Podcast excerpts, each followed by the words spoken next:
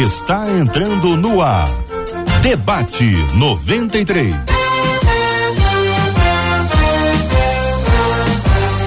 Realização 93 FM. Um oferecimento Pleno News. Notícias de verdade e Super Compras. Aniversário com preço baixo e um carro por semana é no Super Compras. Apresentação J.R. Vargas. Alô, meu irmão, alô, minha irmã, aqui fala J.R. Vargas. Estamos de volta, começando aqui mais uma super edição do nosso debate 93 de hoje. Que a bênção do Senhor repouse sobre a sua vida, sua casa, sua família, sobre todos os seus, em nome de Jesus. Bom dia para ela, Marcela Bastos. Bom dia, J.R. Vargas. Agora sim, bom dia aos nossos queridos ouvintes. Como é bom a gente saber que com amor eterno nosso Deus nos amou e com benignidade ele nos atraiu e continua nos atraindo para ele. E é nessa verdade que a gente começa mais uma semana juntos. Muito bem, vamos dar bom dia para os nossos queridos debatedores, Marcela. Vamos lá, abrindo as nossas telas, reconhecendo, identificando os nossos queridos debatedores, dando bom dia pra, para os três: doutora Soliana Loredo, Bispo Jaime Coelho, Pastor César Carvalho, os três já aqui nas telas da 93 FM. Para quem nos acompanha pelas redes sociais, Facebook e YouTube, nós estamos com a nossa página no Face e o canal do YouTube já com as imagens aqui das telas aqui com todas as nossas feras, os nossos convidados de hoje. Você vai conhecer também a Marcela, vai ver o estúdio da 93 FM, também pelo nosso site rádio93.com.br no rádio, sempre o rádio 93,3. Bom dia para quem nos acompanha também pelo aplicativo o app da 93 FM. Que Deus abençoe a vida de vocês. Será uma semana maravilhosa na presença do Senhor. O tema que nós vamos tratar hoje é um daqueles temas assim bem, bem melindrosos, né? Uma situação difícil, desconfortável, uma história que mexe com família e toda família tem lá alguma história ou outra de alguém, aquilo que o pessoal chama de segredos de família. Este caso aqui é um desses dramas da vida real de gente normal que está aqui acompanhando e participando com a gente do debate 93. Durante uma discussão entre meus pais, conta uma de nossas ouvintes, descobri que meu pai abusou das minhas irmãs quando elas eram crianças. Hoje, minhas irmãs são adultas e casadas, mas o que mais me chocou é que minha mãe sabia de tudo isso e sempre se calou. Ela deu várias desculpas, só que, para mim, minha mãe é tão culpada quanto meu pai. Ela é sua cúmplice. É essa descrição. Ela é sua cúmplice. Minhas irmãs disseram que os dois, pai e mãe, destruíram a vida delas. O que leva uma pessoa a cobertar erros terríveis de outra? Qual é a maneira certa de lidar com as mentiras e dissimulações quando descobrimos a verdade? Como filha e única que ainda está em casa, estou errada em não mais querer morar lá? O que fazer quando descobrimos que as pessoas em quem acreditamos por tantos anos não passam de uma mentira? Estas são as perguntas encaminhadas pela nossa ouvinte. Uma situação difícil, sofrida, um drama, que eu gostaria de ter ouvinte a sua participação com a gente no debate 93 de hoje. Mas antes de nós entrarmos na discussão do tema, gostaria que vocês dessem uma palavra para essa ouvinte, para as irmãs e para todas as pessoas que já passaram pelo drama de terem sido violentadas. A expressão abuso, para muita gente, é, é, é um drama quando se fala e se usa essa expressão. Por isso, quero pedir a atenção dos nossos ouvintes e pedir aos nossos debatedores que se dirijam agora, independentemente do nosso tema, de forma direta e clara para o coração de todas as pessoas que já vivenciaram esse drama, começando com a doutora, passando pelo bispo, terminando com o pastor César. Um bom dia a todos, bom dia Marcela, JR, os colegas debatedores, todos os ouvintes. É realmente um tema muito difícil, porque envolve todo tipo de emoção aí, né, dessa ouvinte, assim como de todos os outros que talvez já tenham passado ou estejam passando pela mesma situação. Então aí envolve mágoa, né, casos de, de abuso, casos de violência sexual, sempre envolve mágoa, envolve rancor, envolve consequências que duram para uma vida inteira, na maioria das vezes. Então, a minha oração é para que, nesses próximos minutos que estaremos aqui debatendo, conversando, que possamos ser canais de transformação, que possamos levar a cura e a paz que excede todo entendimento ao seu coração, porque nós cremos que o nosso Deus, ele pode restaurar todas as coisas, né? Ele pode transformar mal em bem e pode cumprir os nossos propósitos, propósitos que ele tem para a nossa vida, independente das dificuldades e dos problemas que tenhamos que enfrentar, que passar aqui na Terra. Então, que Deus abençoe, abra os nossos corações, nos dê entendimento para que possa ser uma manhã de transformação em nome de Jesus. Bispo Jaime, bom dia, bem-vindo. Uma palavra ao coração de todos aqueles que tristemente passaram por circunstâncias como essas. Bom dia, Jota. Bom dia, Marcela. Bom dia, doutora Soliana, pastor César. Bom dia a todos os ouvintes da Rádio 93 e também aqueles que estão nos assistindo aí pelas redes sociais. É realmente, como concordo com o que a Sol falou, nós estamos diante de um tema muito melindroso, porque compõe crime, né? E muitos hoje carregam essas marcas de coisas que aconteceram consigo, que coisas que foram feitas com a, com a sua vida, mas que essas pessoas não se vejam né, ao, pelos olhos do outro, que elas não se, se deixem levar apenas pelo que aconteceu. Vocês são maiores do que isso. Deus tem coisas maiores para vocês. É, e mesmo que se o nosso pai ou nossa mãe nos abandonar, o Senhor nos acolhe. Então Deus te acolhe no seu sofrimento, Deus te acolhe nas suas dificuldades, Deus te acolhe diante de toda a violência que você sofreu e Deus pode ter um reinício para você. Deus tem um reinício para você. Há um momento em que você consegue deixar isso para trás, não é amnésia, não é esquecer, mas deixar essa condução pela história de sofrimento para trás e viver uma nova história para a glória do Senhor. Eu oro para que nessa tarde nós possamos, nesse início de tarde, perdão, nós possamos é, seguir um caminho em que a gente consiga ajudar essas pessoas. É um tema muito melindroso mesmo, como você falou, Jota, no início, e a gente precisa estar muito conectado com as emoções que as pessoas sentiram e sentem hoje ao tocar nesse assunto. Pastor César, bom dia, bem-vindo. Uma palavra ao coração dos ouvintes que já vivenciaram essa. essa bom dia, JR, bom dia, Marcela, Jaime, Soliana, aos ouvintes, a todos que estão ligados. É um tema dramático, mas que ele é mais comum do que a gente pode imaginar, embora tão perverso, né? A pessoa que que mais deveria ser o guardião, o protetor, é aquele que viola da sua confiança e, e, e produz violência, produz traumas amargos, terríveis, e muitas vezes, se as pessoas não, não deixarem-se cuidar e tratar as suas memórias, uh, isso vai se transformando num drama para a vida toda, como já foi dito aqui. Minha palavra para pessoas que enfrentaram isso. Embora possa parecer muito simplista, a palavra do Evangelho é perdão. Para tratar dessas questões, por mais doloridas que sejam na alma humana, por mais tristes não há outro caminho para que aquele que foi ofendido possa se libertar da garra ou das garras do, do amedrontador.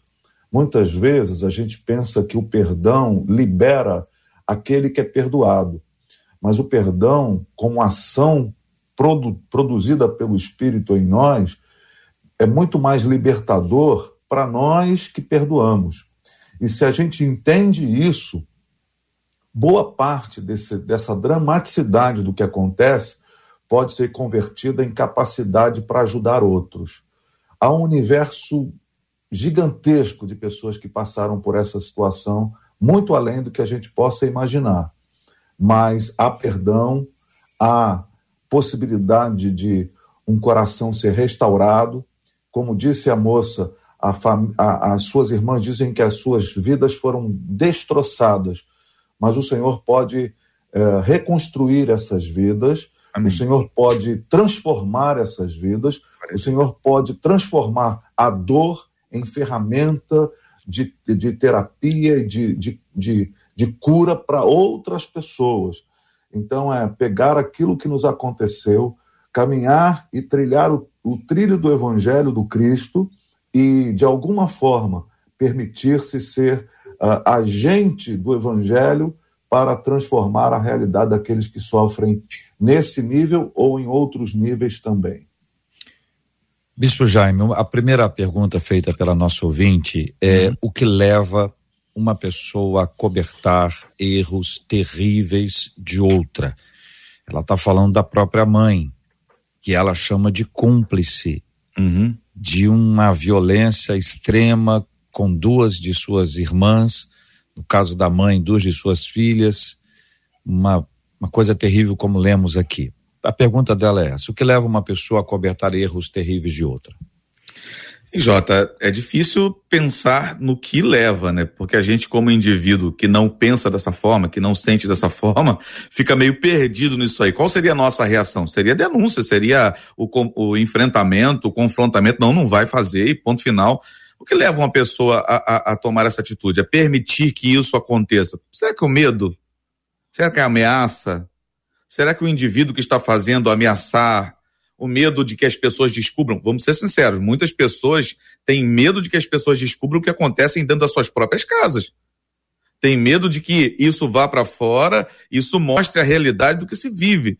Porque também essa mãe pode ter sido alvo da violência. Se esse indivíduo é um indivíduo violento, ele pode ter ameaçado. Então podem ser várias questões que podem compor essa decisão dessa mãe de, infelizmente, compactuar com isso. Mas eu conheci um caso de perto, Jota. Conheci um caso de perto de uma pessoa que eu acompanhei. É, claro, não vamos falar nome de forma alguma, tem muito tempo isso, foi no início do meu ministério, vinte e poucos anos atrás. É, a gente teve contato com uma pessoa que não conseguia se entregar para o seu marido. E aí, depois, ao acompanhar e aconselhar essa pessoa, a gente descobriu que o pai tinha relação sexual com ela.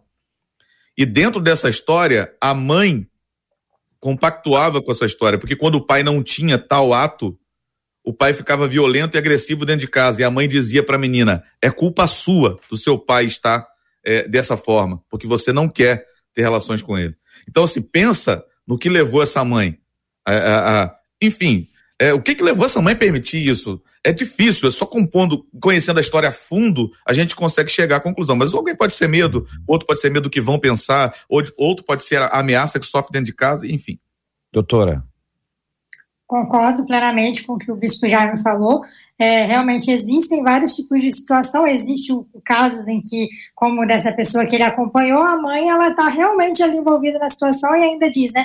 Ah, a culpa é sua se você não fizer tal coisa, ou você é responsável por isso. Mas a maioria das vezes, né, a gente acompanhando como psicóloga, a gente vê que essas mulheres, essas famílias inteiras realmente também sofrem coerção, ameaça, violência. É a mesma coisa com mulheres que são agredidas, né, fisicamente. Às vezes a gente olha de fora e fala, por que, que ela está nessa situação ainda, né? Parece que ela gosta, a gente ouve por aí, né? Parece que gosta de sofrer, por que, que não denuncia e sai? Porque não é tão simples assim. Olhando de fora, a gente fala sempre do nosso ponto de vista, a nossa opinião, mas quem está vivendo a situação também encontra uma série de limitações, né, de dificuldades que aprisionam. Na parte espiritual também a gente não pode deixar de falar. Né? O inimigo ele veio para matar, roubar e destruir. É então ele aprisiona as pessoas no pecado. Né? Ele quer realmente destruir emoções, relações, famílias. Então engloba toda essa questão. Mas eu acho que essa ouvinte, mais do que ficar preocupada com o que levou né, a mãe dela fazer isso, mas é ela tentar entender, espero que a gente aqui consiga abrir esse caminho, do que pode ser feito a partir disso, de como ela pode talvez ressignificar as experiências, porque pelo relato dá a entender que não foi com ela, né, ela soube do que não aconteceu foi. com as irmãs no passado, mas ainda assim ela sente a dor tanto quanto se tivesse sido com ela obviamente, por se tratar de algo muito sério, das próprias irmãs, família, mas eu acho que assim, ficar pensando, ah, o que que leva, só vai trazer mais sofrimento para ela. Porque, como o bispo falou, a gente conjectura aqui, né? A gente supõe várias hipóteses que podem acontecer em situações semelhantes com pessoas diferentes. Mas eu acredito que ela é, deva né, buscar em Deus ajuda para olhar mais para o futuro do que talvez para esse passado tão sofrido. Pastor César.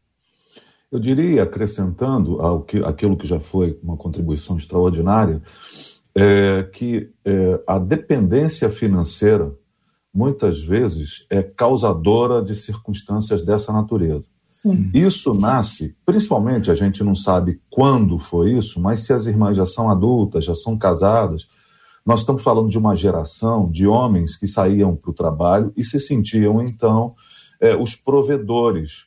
E as mulheres, muitas vezes, até impedidas de sair ao mercado de trabalho, eram dependentes completamente e dependentes de homens que, embora machos, não exerciam a hombridade de maneira efetiva.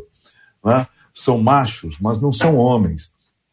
E, e geravam todo esse tipo de, de carência e dependência para que pudesse ser o, uma espécie de dominador da casa. Então, uma das coisas que pode ter acontecido nesse caso, e algumas vezes acontece em vários outros, é essa noção de dependência financeira, principalmente de uma gera, geração anterior à nossa, cujas mulheres é, eram preparadas para serem é, mães e donas de casa e não acessar o mercado de trabalho.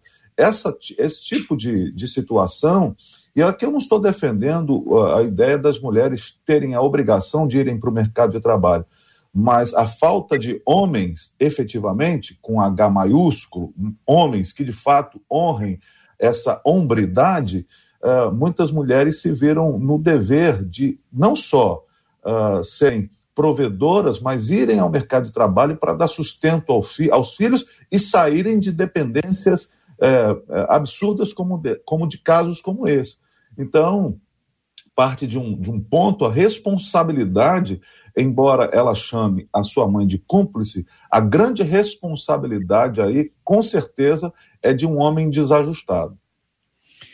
Marcela Bastos e a fala dos nossos ouvintes conosco pela página do Facebook, pelo canal do YouTube, no chat dos dois, e também pelo nosso WhatsApp, que é o 21 96 803 8319 21 96 803 8319. É pelo WhatsApp que as histórias estão chegando, JR e debatedores. Hoje é um dia daqueles que é um dia difícil. Uma delas diz assim: Eu passei por essa mesma situação. Vivi 33 anos alimentando mágoa e ódio. Jesus me alcançou. Após algum tempo caminhando com Deus, eu liberei o perdão. Mas eu não tenho muito convívio com os meus pais. E de coração digo a vocês: não faço questão porque se precisarem de ajuda, eu irei ajudá-los por obediência, porque sei que a palavra de Deus me curou. Jesus me curou e me libertou, disse ela, mas é muito difícil. Continua. Fui abusada pelo meu pai, uma outra, uma outra ouvinte, pelo meu pai e pela minha irmã mais velha. Mas quando eu vi que o meu pai estava de olho na minha irmãzinha na época de cinco anos, contei para minha mãe. Ela se posicionou. Hoje, os dois estão mortos. Eu perdoei o meu pai. Mas a minha irmã, eu não consigo. Minha irmã está viva, diz ela. É, e a, essa minha irmã mais nova, que foi abusada, também não consegue perdoar o meu pai. Uma outra ouvinte diz assim: Olha, gente, só quem já viveu isso sabe como é a luta para perdoar e conviver com esse fato. O meu caso é exatamente como o da ouvinte que enviou o e-mail. Eu já fiz terapia por anos, melhorei muito, mas eu fiquei impulsiva ao ponto de bater nas pessoas na rua. Hoje, com quase 50 anos, Gisela, estou sofrendo de uma doença e não consigo falar a ninguém o que eu penso sobre isso.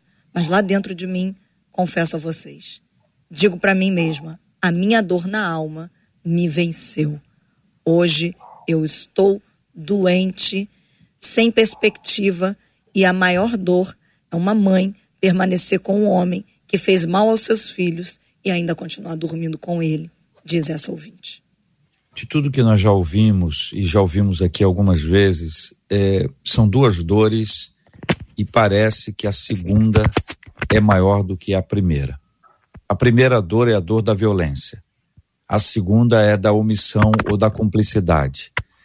E aí a pessoa fica assim: olha, o pai fez isso, às vezes não é o pai, né? o cônjuge, marido, companheiro fez isso. Contei para minha mãe. Primeira dor, ela não acreditou, é uma dor terrível. Segunda dor, ela sabia e não fez nada. Terceira dor, ela cobertou. Não diga nada, não fale nada, se cale, não é bem isso e tal. Então, dos relatos que a gente tem, tem ouvido aqui ao longo dos anos, quando juntam as duas dores, a segunda dor parece maior. Talvez por isso, gente, a pergunta dela seja: como pode? Como é que alguém faz isso? Veja que a, a, as perguntas aqui não são direcionadas ao que o pai fez, mas ao que a mãe fez. Uhum. Né? A omissão dela. Então, a dor é a dor, como disse o César, de estar abandonada. Uhum. É órfã. Então, como a gente trata essa orfandade de pais vivos, cuja maternidade e paternidade foram ausentes ao longo de anos, sabem sei lá quantos anos. Uhum. É, Jota, é, realmente essa, essa omissão, né, como diz o livro de Eclesiastes, capítulo 8, versículo 11, diz assim: Quando os crimes não são castigados logo, o coração do homem se enche de planos para fazer o mal. Essa omissão que não foi corrigida, é, essa situação que não foi corrigida por uma omissão, essa situação que não foi pontuada no, no momento exato, pode imprimir no indivíduo muito sofrimento e, como você acabou de falar, uma orfandade. Como é, livrar o indivíduo disso? Cara, vamos ser sinceros, né? É, é, muito importante a nossa relação com Deus. A gente precisa entender que Deus é o nosso Pai, um Pai maior que está acima de todos nós, que cuida de nós, que, que nos acolhe, que nos afirma, que nos protege, etc, etc e tal. Mas por que não também falar de nós indivíduos que precisamos, querendo ou não, cara, para um indivíduo como esse, tá fragilizado nessa área, nós como indivíduos entendermos que nós podemos também compor algo que foi decomposto nesse, né, nessa, nessa situação, nessa pessoa que foi fragilizada, nessa pessoa que eh, desenvolveu ou uma super fragilidade ou uma violência, como a, a própria Marcela acabou de ler agora, o relato da outra pessoa que batia até em pessoas na rua. Nós, como indivíduos, podemos entrar nessa brecha. Deus procura pessoas que entrem na brecha, que estejam dispostos a, a ajudar aquilo que falta. Eu acho que a gente, como, como servo de Deus, precisa entender um pouco disso também. É, ser um pouco pai, às vezes, é inevitável. Ser um pouco mãe, às vezes, é inevitável. César, Soliana. Eu diria que, de fato, essa, essa dramaticidade de que está exposta no, nas mensagens diversas, aí, as, em todas as coisas, elas, elas embora pareçam-se muito, todas elas se parecem, há uma singularidade em cada uma dessas histórias, há uma, uma carga singular e é muito complexo para nós é, dar respostas é, objetivas e práticas, observando todo o universo do, do sofrimento nesse aspecto. Mas acho que Jaime é, tocou no assunto, no ponto central uh, daquilo que a gente pode entender ser igreja, né? porque o chamamento para sermos igreja é sermos família. Né? Antes de qualquer coisa, nós precisamos nos tornar famílias. Nesse tempo em que eh, algumas congregações têm feito uma opção por se transformar em corporações empresariais, voltar à identidade de família, ao conceito de organismo, ao conceito de uma vida comunitária, onde eh, os, os, os pais são ali chamados a, a, a, a receber órfãos. É bom lembrar que o nascimento da igreja, a propositura de nascimento da igreja, Logo nos Atos dos Apóstolos, havia todo um olhar para órfãos e viúvas. Então, a igreja precisa retomar é, esse papel fundamental de ser um agente de, de formação de família, onde as pessoas da igreja acabam sendo, se transformando e tomando o papel de pessoas que foram roubadas tanto dos seus papéis originais, como pais e mães, como também de filhos que foram abusados por pessoas que nestes papéis uh, foram profundamente uh, violentos e, e, violadores dos direitos dos, das crianças de e de todos os outros. Então, uh, a retomada do papel, da chamada, da vocação da igreja para a formação da identidade de família para mim, é fundamental nesse momento histórico e nessas situações aí que a gente encontra. Soliana. É, esse tema é tão difícil porque tudo que a gente falar parece simplista demais, né? Os comentários aqui falam, ah, mas nada justifica, ai, cadeia neles, ah, isso é crime, então, ah, vocês estão falando, mas vocês nunca passaram por isso. Então, assim, tudo que a gente fala parece que a gente está, entre aspas, acobertando alguém. Não se trata de tentar encontrar justificativas, né, quando a gente estava falando de ameaças e tudo mais. Mas eu acredito que o foco do debate não é nem é, o que aconteceu e nem o que deva acontecer com esses abusadores em si, mas a vida espiritual e emocional dessas vítimas. Né, porque nós percebemos ali uma desestrutura, uma desorganização muito grande no discurso da ouvinte que nos traz. Aí, a nível da psicologia, a gente vê que todo ser humano, principalmente na infância, nós temos várias necessidades básicas que vão além de alimentação, né, de vestimenta, de saúde. Nós temos necessidades básicas emocionais. Uma delas é a validação. Então, nós precisamos nos sentir validados. E a invalidação, ela acontece em diversos momentos e a diversos níveis, né? Desde quando a mãe fala para a criança chorando, ai, tá chorando por quê? Engole o choro, isso é bobeira, sem querer ouvir os motivos, até numa situação mais drástica e dramática como essa, que a mãe ouve um posicionamento do filho e né, não faz nada para defendê-lo. Então, essa criança, ela cresce se sentindo uma criança indefesa. Eu não tenho ninguém por mim. Nada do que eu disser ou do que eu enfrentar vai fazer alguém olhar por mim ou cuidar de mim. E isso gera incertezas, inseguranças, uma série de traumas, né? Mas nós não podemos nos esquecer do que já foi citado aqui também, mas o texto né, de Isaías 49, 15, que Deus né, pergunta: pode uma mãe se esquecer do filho que ainda mama? Humanamente falando, a gente tende a dizer, ah, não, impossível, porque a gente tem figura de mãe e pai como protetores, como cuidadores, né?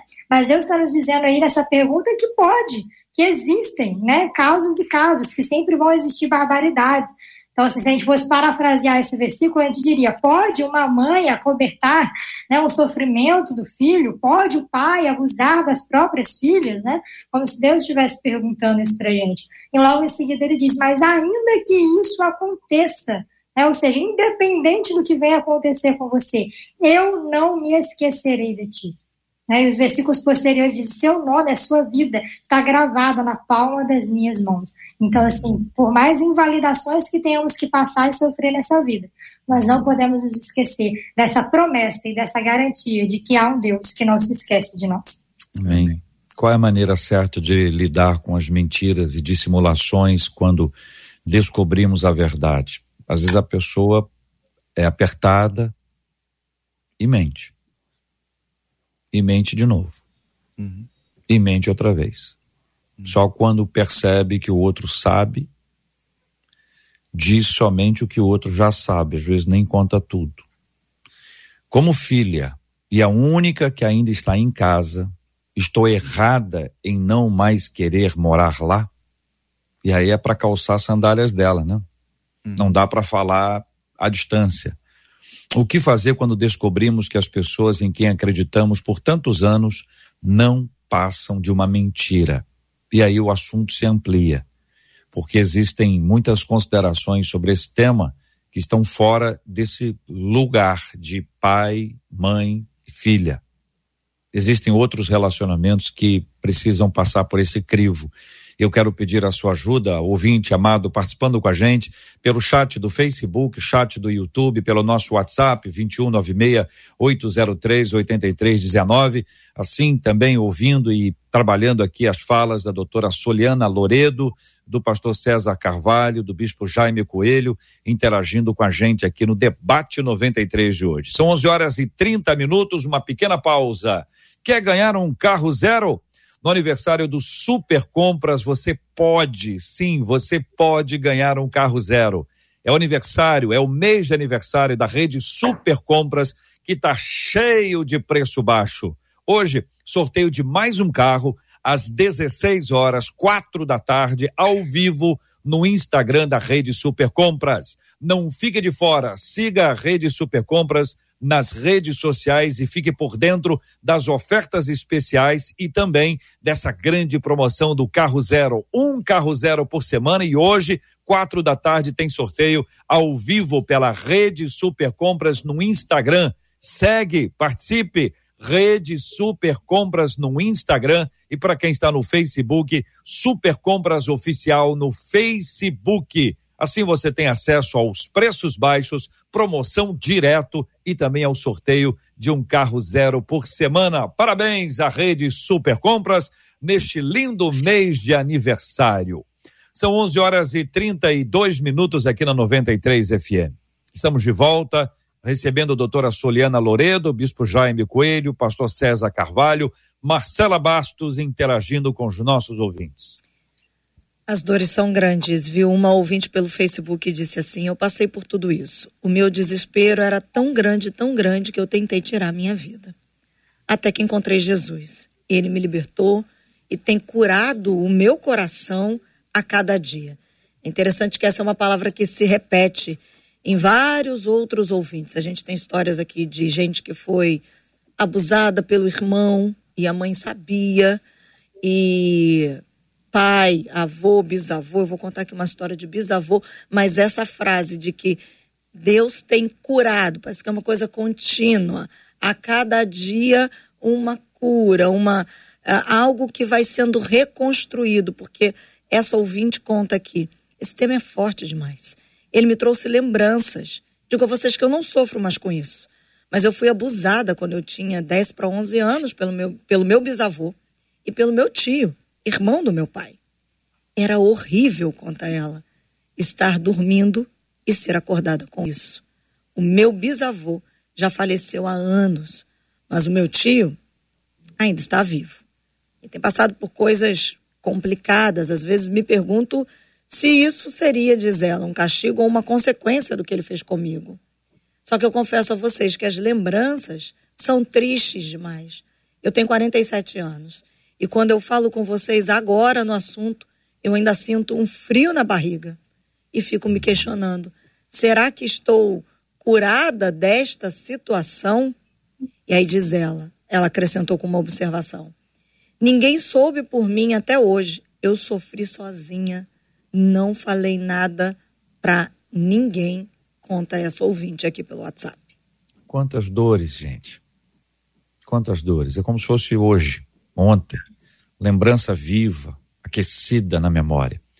Doutora Soliana, quero começar ouvindo a querida irmã sobre esse ponto. É, qual a maneira certa de lidar com as mentiras e dissimulações quando descobrimos a verdade, quero emendar aqui o que fazer quando descobrimos que as pessoas em quem acreditamos por tantos anos não passam de uma mentira.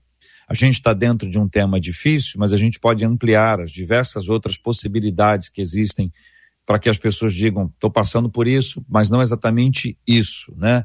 Por gente que falou mentira, depois que a verdade foi descoberta, a pessoa ficou ainda com uma postura dissimulada, negando que dizer para essas pessoas, doutora? Exatamente, todas as relações elas podem nos causar vários tipos de situações, né? Porque como já dizia a nossa avó, coração do homem, terra que ninguém pisa. Então, às vezes a gente está ali, acha que conhece alguém, às vezes a gente ouve isso de casais, né? Que passaram aí 20, 30 anos juntos, depois passam por um divórcio turbulento e diz: Ah, eu achei que eu conhecia, fiquei com a pessoa há 30 anos e descobri depois que eu não conhecia nada sobre ele. Então, nós né, temos aí nossas peculiaridades, singularidades, e às vezes isso choca com a realidade da outra pessoa, então, qualquer um aqui pode nos decepcionar e nós também podemos decepcionar qualquer um.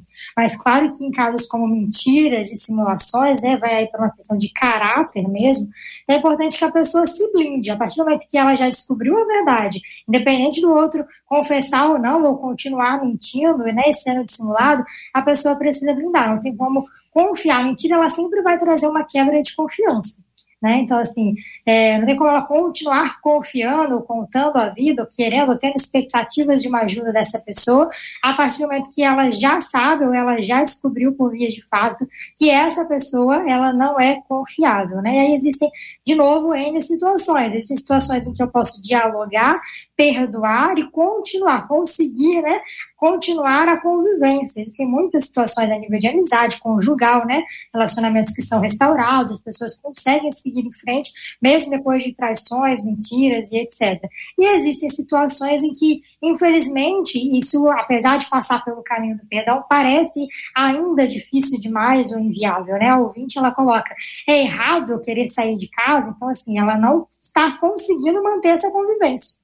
Ela já descobriu, apesar de ser algo do passado, mas ela ainda não consegue. Então não é errado, né? Nenhuma emoção é errada, ela é a vítima, tanto quanto as suas irmãs desse sofrimento. Então não é errado ela querer ter o espaço dela, mas enquanto ela ainda não consegue, por ela ser mais nova, ela vai precisar aí de estratégias, né, tanto espirituais quanto emocionais, para lidar com essa convivência que a princípio me parece ser ainda obrigatória, né? Então são dois caminhos. Às vezes as pessoas conseguem perdoar e manter aquela relação realmente ser restaurada por Deus, e às vezes, apesar do perdão, as pessoas precisam, até quando se trata principalmente de violência, às vezes o afastamento é uma questão até de sobrevivência, né?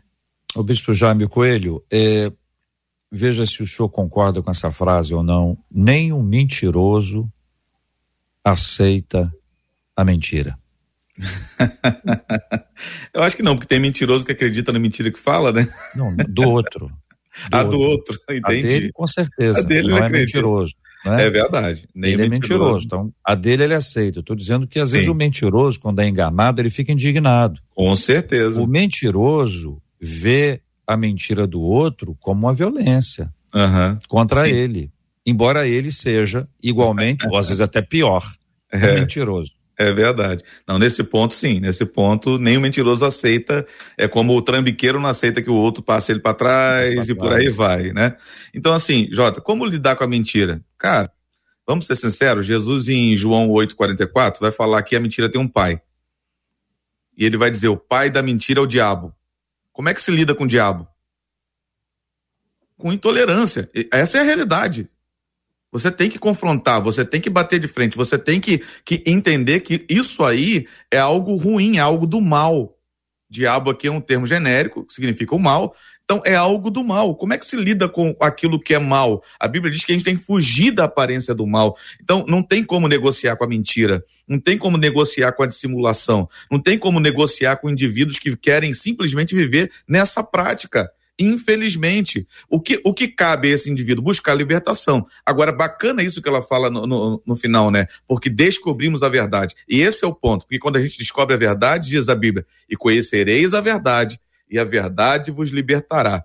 É não tolerar a mentira, não tolerar o mal e buscar um caminho de libertação um caminho de liberdade, um caminho onde isso não me prende mais, onde eu não caio mais na falácia de algumas pessoas. E aí começar, vamos ser sinceros, ao indivíduo que vive mentindo, né? É começar a perceber se ele vai mudar o seu comportamento, se ele vai parar de mentir. Talvez é, a confiança possa ser resgatada.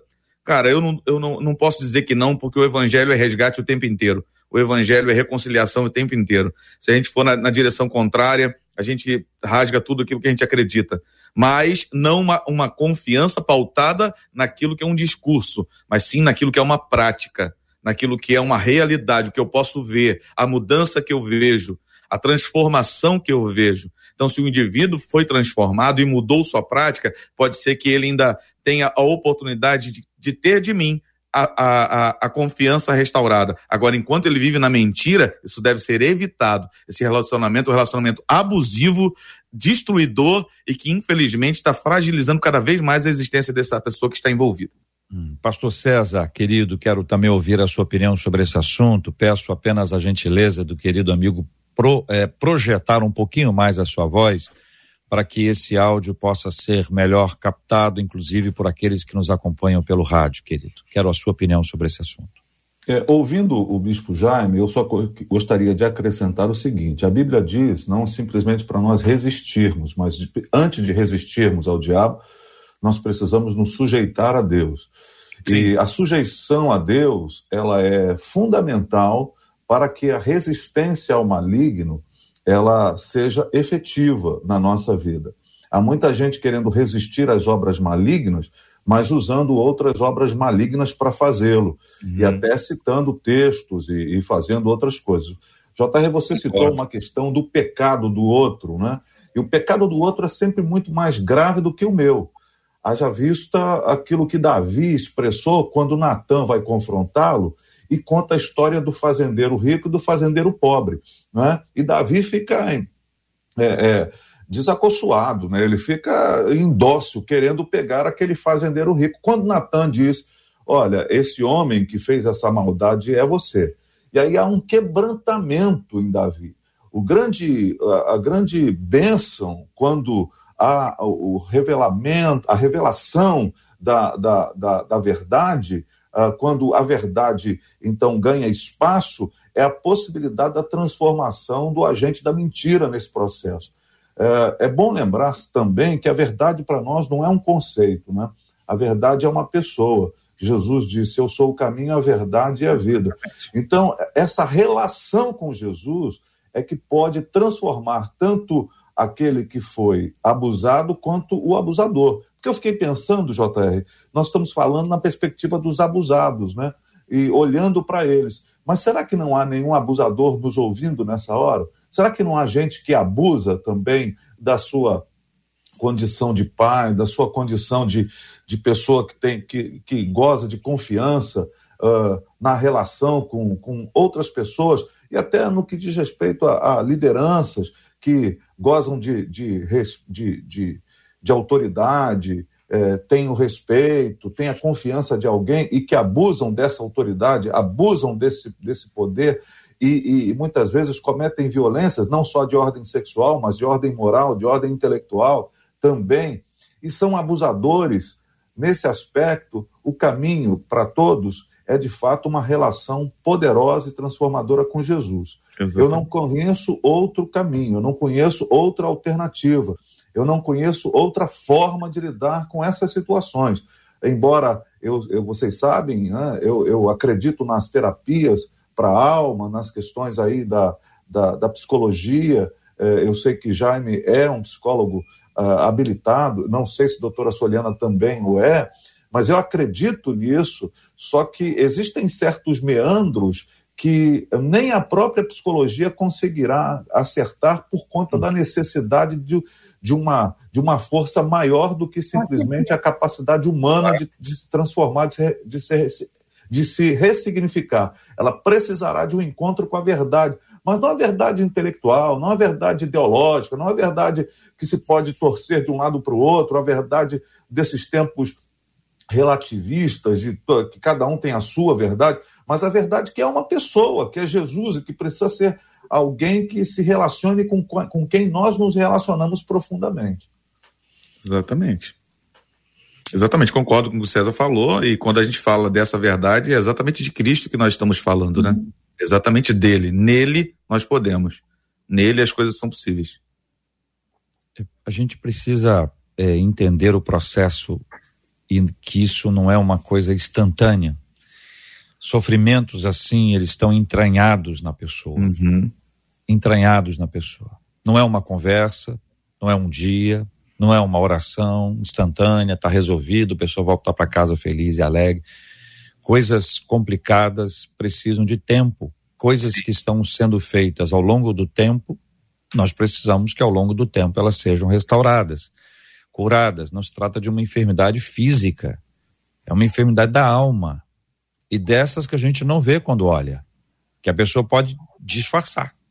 Uhum. E nesse processo de disfarçar é como se não estivesse tratando uma enfermidade. Não, não vai curar, a tendência é piorar.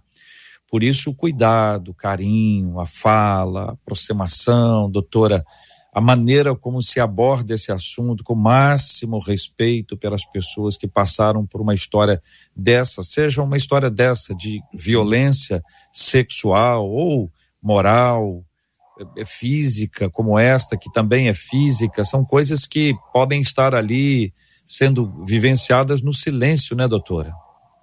Com certeza, por isso que a gente fala tanto de empatia, né? Empatia é você se colocar no lugar do outro. Então, claro que é, efetivamente isso nunca vai ser possível, porque cada um tem as suas vivências e as suas dores, mas é eu olhar pela perspectiva do outro pelaquela situação, porque às vezes nós né, tendemos a ouvir alguém a gente falar, ah, mas no seu lugar eu faria isso, ah, mas você não deveria agir assim, ah, mas se eu fosse você eu já tinha contado. E esse se eu fosse você nunca dá certo, porque nós não somos os outros, né?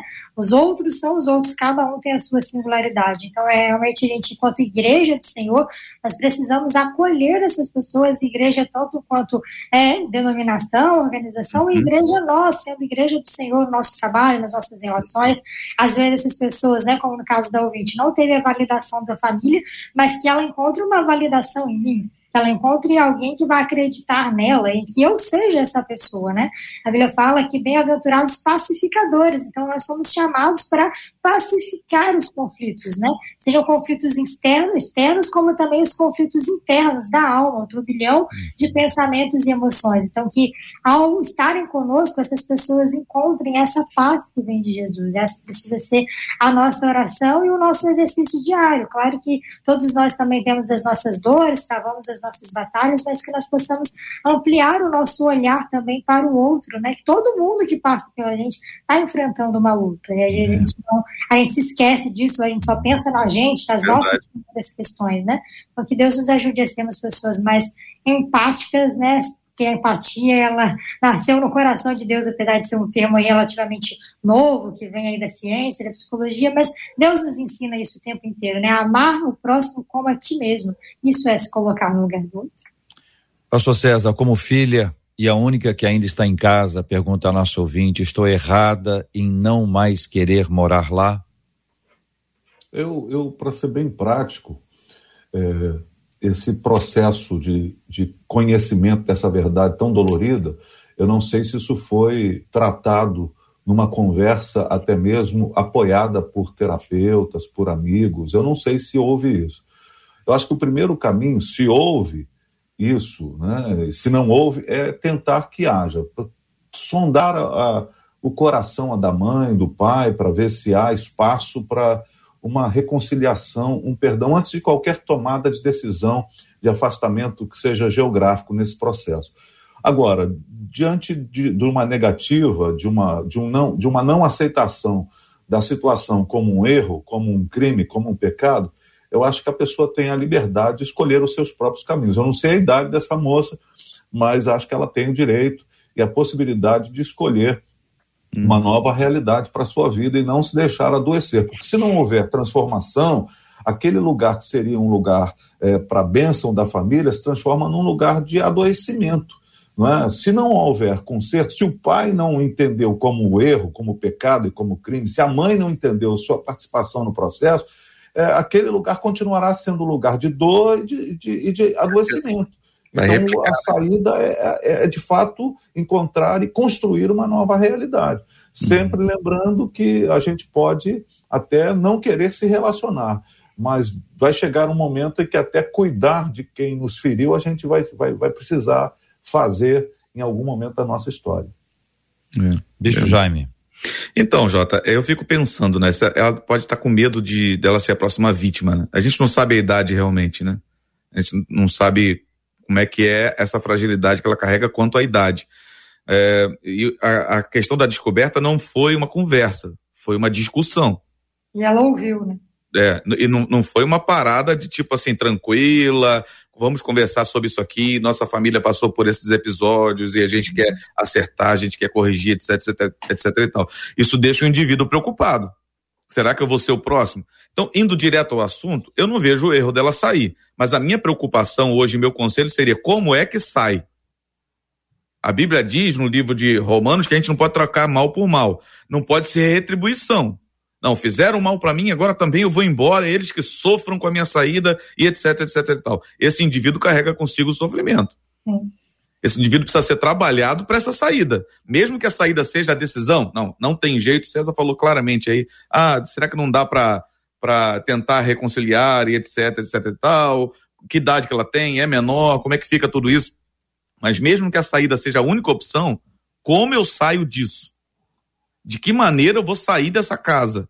Uma maneira onde eu estou em paz comigo mesmo e, e, e, só quero me separar da situação, ou eu estou saindo revoltado, é, uhum. que a maioria saia dessa forma, né? Infelizmente. É necessário trabalhar o interior para que você consiga sair em paz com a decisão que você tomou, senão vai se transformar em sofrimento duplo. Ela não é, é menor, a nossa ouvinte não é menor, só é, é a solteira da casa, que permanece em casa. Gente, é o seguinte, nós temos duas coisas complicadíssimas aí. A primeira é para onde ela vai, claro, uma decisão muito importante, ainda bem que ela tem duas irmãs, eventualmente pode ser alocada ali por um tempo, uma forma uhum. de dar um amparo, socorro, alguém está se posicionando contra todas as outras coisas. A segunda coisa é que, naturalmente, como a gente pode ler no texto, os pais sabem que ela sabe. Uhum. Né? Sim. Então, se os pais sabem que ela sabe, se ela é uma menina que está se manifestando, isso é um absurdo que vocês fizeram, que você, mãe, fez como cúmplice desse homem. E aí você não espere palavras boas para uma hora como essa. Entendeu? Você não tem papai amado, mamãe querida, você pode ter frases pesadíssimas sendo, não que não sejam verdadeiras, eu só não sei se são adequadas, mas que uhum. podem ter acontecido. Então ela também hoje, ela é alvo não só desse aspecto, mas de qualquer outro aspecto, uhum. qualquer outro aspecto. Então, é claro que a decisão é dela e a pergunta dela é se ela estaria errada em não querer ficar mais nessa casa. Compreendem? Uhum. Para onde ela vai, isso é uma decisão, o que, que vai acontecer, se ela uhum. pode, mas é aquela pergunta sincera de alguém que está expondo um assunto, depois de gente, uhum. vocês acham que se eu quiser sair de casa, eu estou errado. Diante de Deus, ela está errada, do ponto de vista de honrar pai e mãe, ela está, estaria errada no, no, nesse processo espiritual para dizer assim: olha, espiritualmente você tem que ficar em casa, minha filha. É, é. é isso? Ou ela Não. tem essa autonomia, ela tem essa, essa oportunidade ou possibilidade, segundo as escrituras. Já é maior, né? E, na, sinceramente, não tem pai nem mãe aí. Nesse aspecto, olhando cruamente a situação. E sendo ela maior de idade, ela pode começar a, a construir a sua própria jornada como indivíduo. Eu acho que não há erro uhum. no aspecto de sair de casa e construir a sua própria uh, vida nesse sentido. Erro do ponto de vista aí, bíblico, não, não encontro equívoco. Uh, o problema é se esta questão não se resolve, é muito além do que simplesmente se deslocar geograficamente. Exatamente. Exatamente, porque é o ciclo natural da vida. As irmãs dela também casaram e já saíram de casa, né? Independente da situação ocorrida, ia chegar um tempo que ela também iria sair. Independente de casar ou não, às vezes por questões de trabalho, morar sozinha, enfim. Acho que é o ciclo natural da vida. E ela também precisa se validar. Mesmo quando nós não encontramos a validação no outro, a gente tem que se validar. Então, não é ficar pensando, ah, eu sou errada, né, a culpa é minha, o que, que eu vou fazer? Não, entender que se não dá mais, se ela chegou no limite, ela pode sim procurar. É uma coisa que acontece muito também sobre esse cuidado aí, né, que às vezes as pessoas entram em relacionamentos amorosos, se casam, vou usar o termo bem entre aspas, com qualquer um para sair de casa imediatamente e acabam também entrando em relacionamentos abusivos ou passando por situações complicadas conjugais. Eu já conheço uhum. várias pessoas a nível profissional que passaram por isso. Ah, eu nem pensei, eu me casei logo para sair de casa porque eu queria me livrar daquilo e aí acabou entrando uhum. em situações tão complicadas quanto, né? É. Então, por isso a gente do que mal acompanhado, né? Exatamente, ela, ela a gente tá... já falou isso. Posso ir para o Japão, mas os problemas vão comigo, né? Então, isso é... Realmente a pessoa não está preparada para estabelecer as suas escolhas. Ela está com a visão turva, né? Está conturbada a circunstância para que ela faça tá com a, emoção a sua, é, a sua escolha. Então, eu quero agradecer aos nossos ouvintes pela colaboração e também agradecer a confiança de vocês ao compartilharem com a gente suas histórias e dizer que estamos todos aqui solidários a isso e vamos orar, tá bom? Nós vamos orar juntos, já já. E vamos pedir que o Senhor nos abençoe, que Ele nos guarde, que Ele nos fortaleça e que Ele ministre ao coração da gente aquilo que a gente precisa. Daqui a pouquinho o Bispo Jaime vai orar com a gente. Amém. Marcela.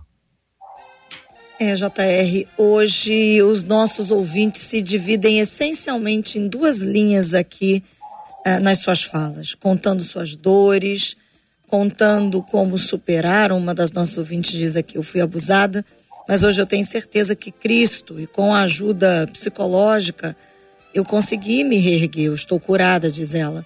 Não tenho, não carrego mais esse peso, porque passamos por tudo isso, diz ela, e ainda nos sentimos culpadas pelo abuso que sofremos.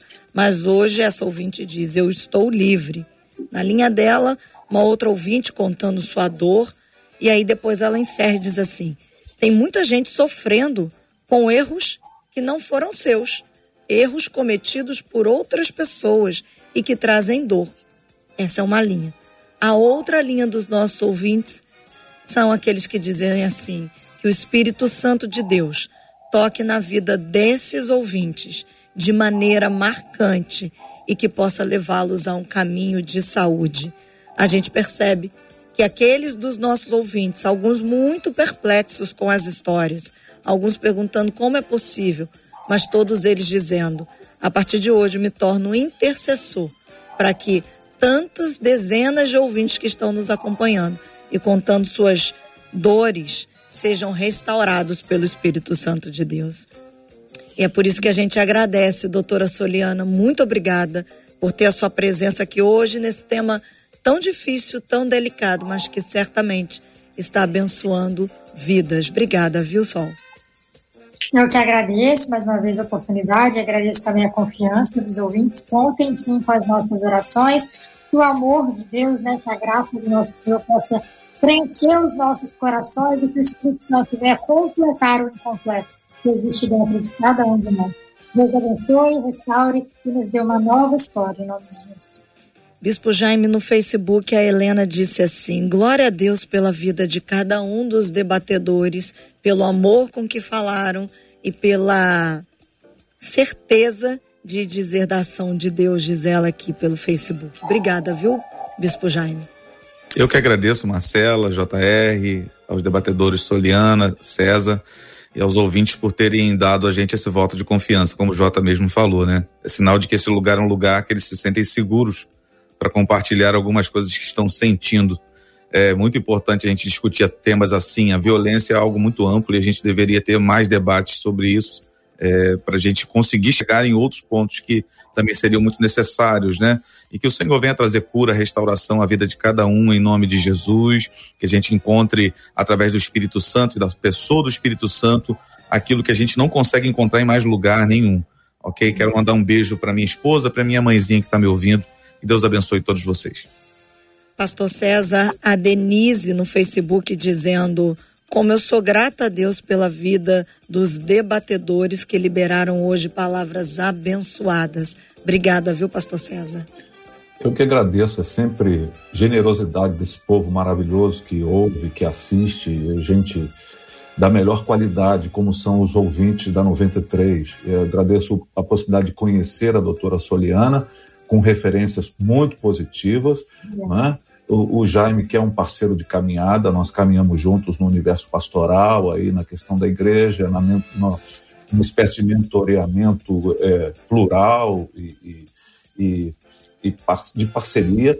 Mas eu queria fazer menção do seguinte: sexta-feira é meu aniversário, essa, essa barba vai ficar mais branca na sexta-feira, mas eu queria fazer menção da minha neta, que na segunda-feira que vem a Luísa vai fazer quatro anos de idade, a princesa da minha vida, a criança que encheu o meu coração de alegria e de paz. Claro que chegou a outra agora, mas a Luísa tem um lugar destacado na minha vida.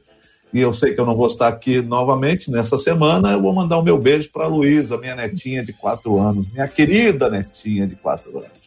Um abraço para vocês. Que, aliás, as duas são muito princesas, são lindas demais. Um beijinho nas duas, porque elas realmente são lindas. JR, eu encerro na fala do Ebenezer Santos, dizendo pelo YouTube que situação difícil. Só Deus pode fortalecer alguém que passa por essa, por, por essa situação na mão dos pais. Que Deus possa ajudar e fortalecer para o perdão, diz o Ebenezer aqui no YouTube. Amém, Ebenezer. Amém. Esta é a palavra que é que nos conduz e que nos dirige. O apóstolo Paulo escrevendo a Timóteo, capítulo 1, versículo 12, diz: "Sou grato para com aquele que me fortaleceu, Cristo Jesus."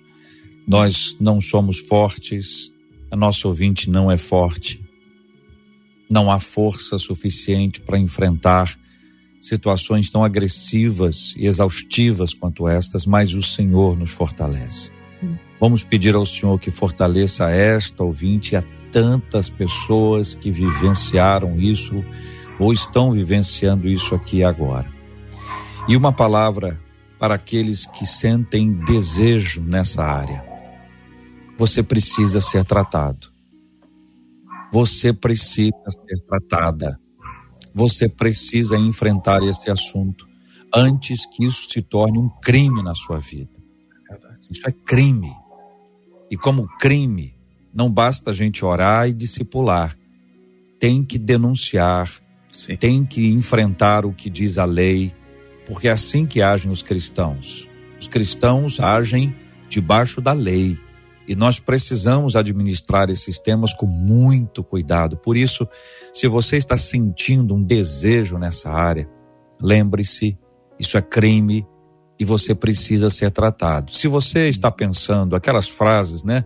É mais forte do que eu, lembre-se, quem nos fortalece é Deus.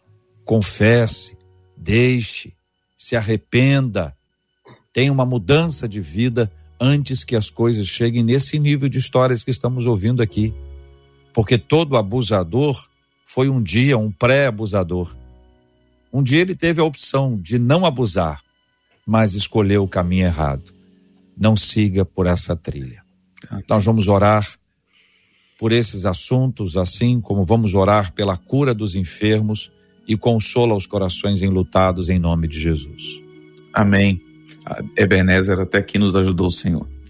Pai, nós entregamos em Suas mãos as nossas vidas, as vidas, Senhor de cada um dos ouvintes que nesse momento, Pai, é, estão refletindo sobre tantas coisas que ouviram, que foram ministrados.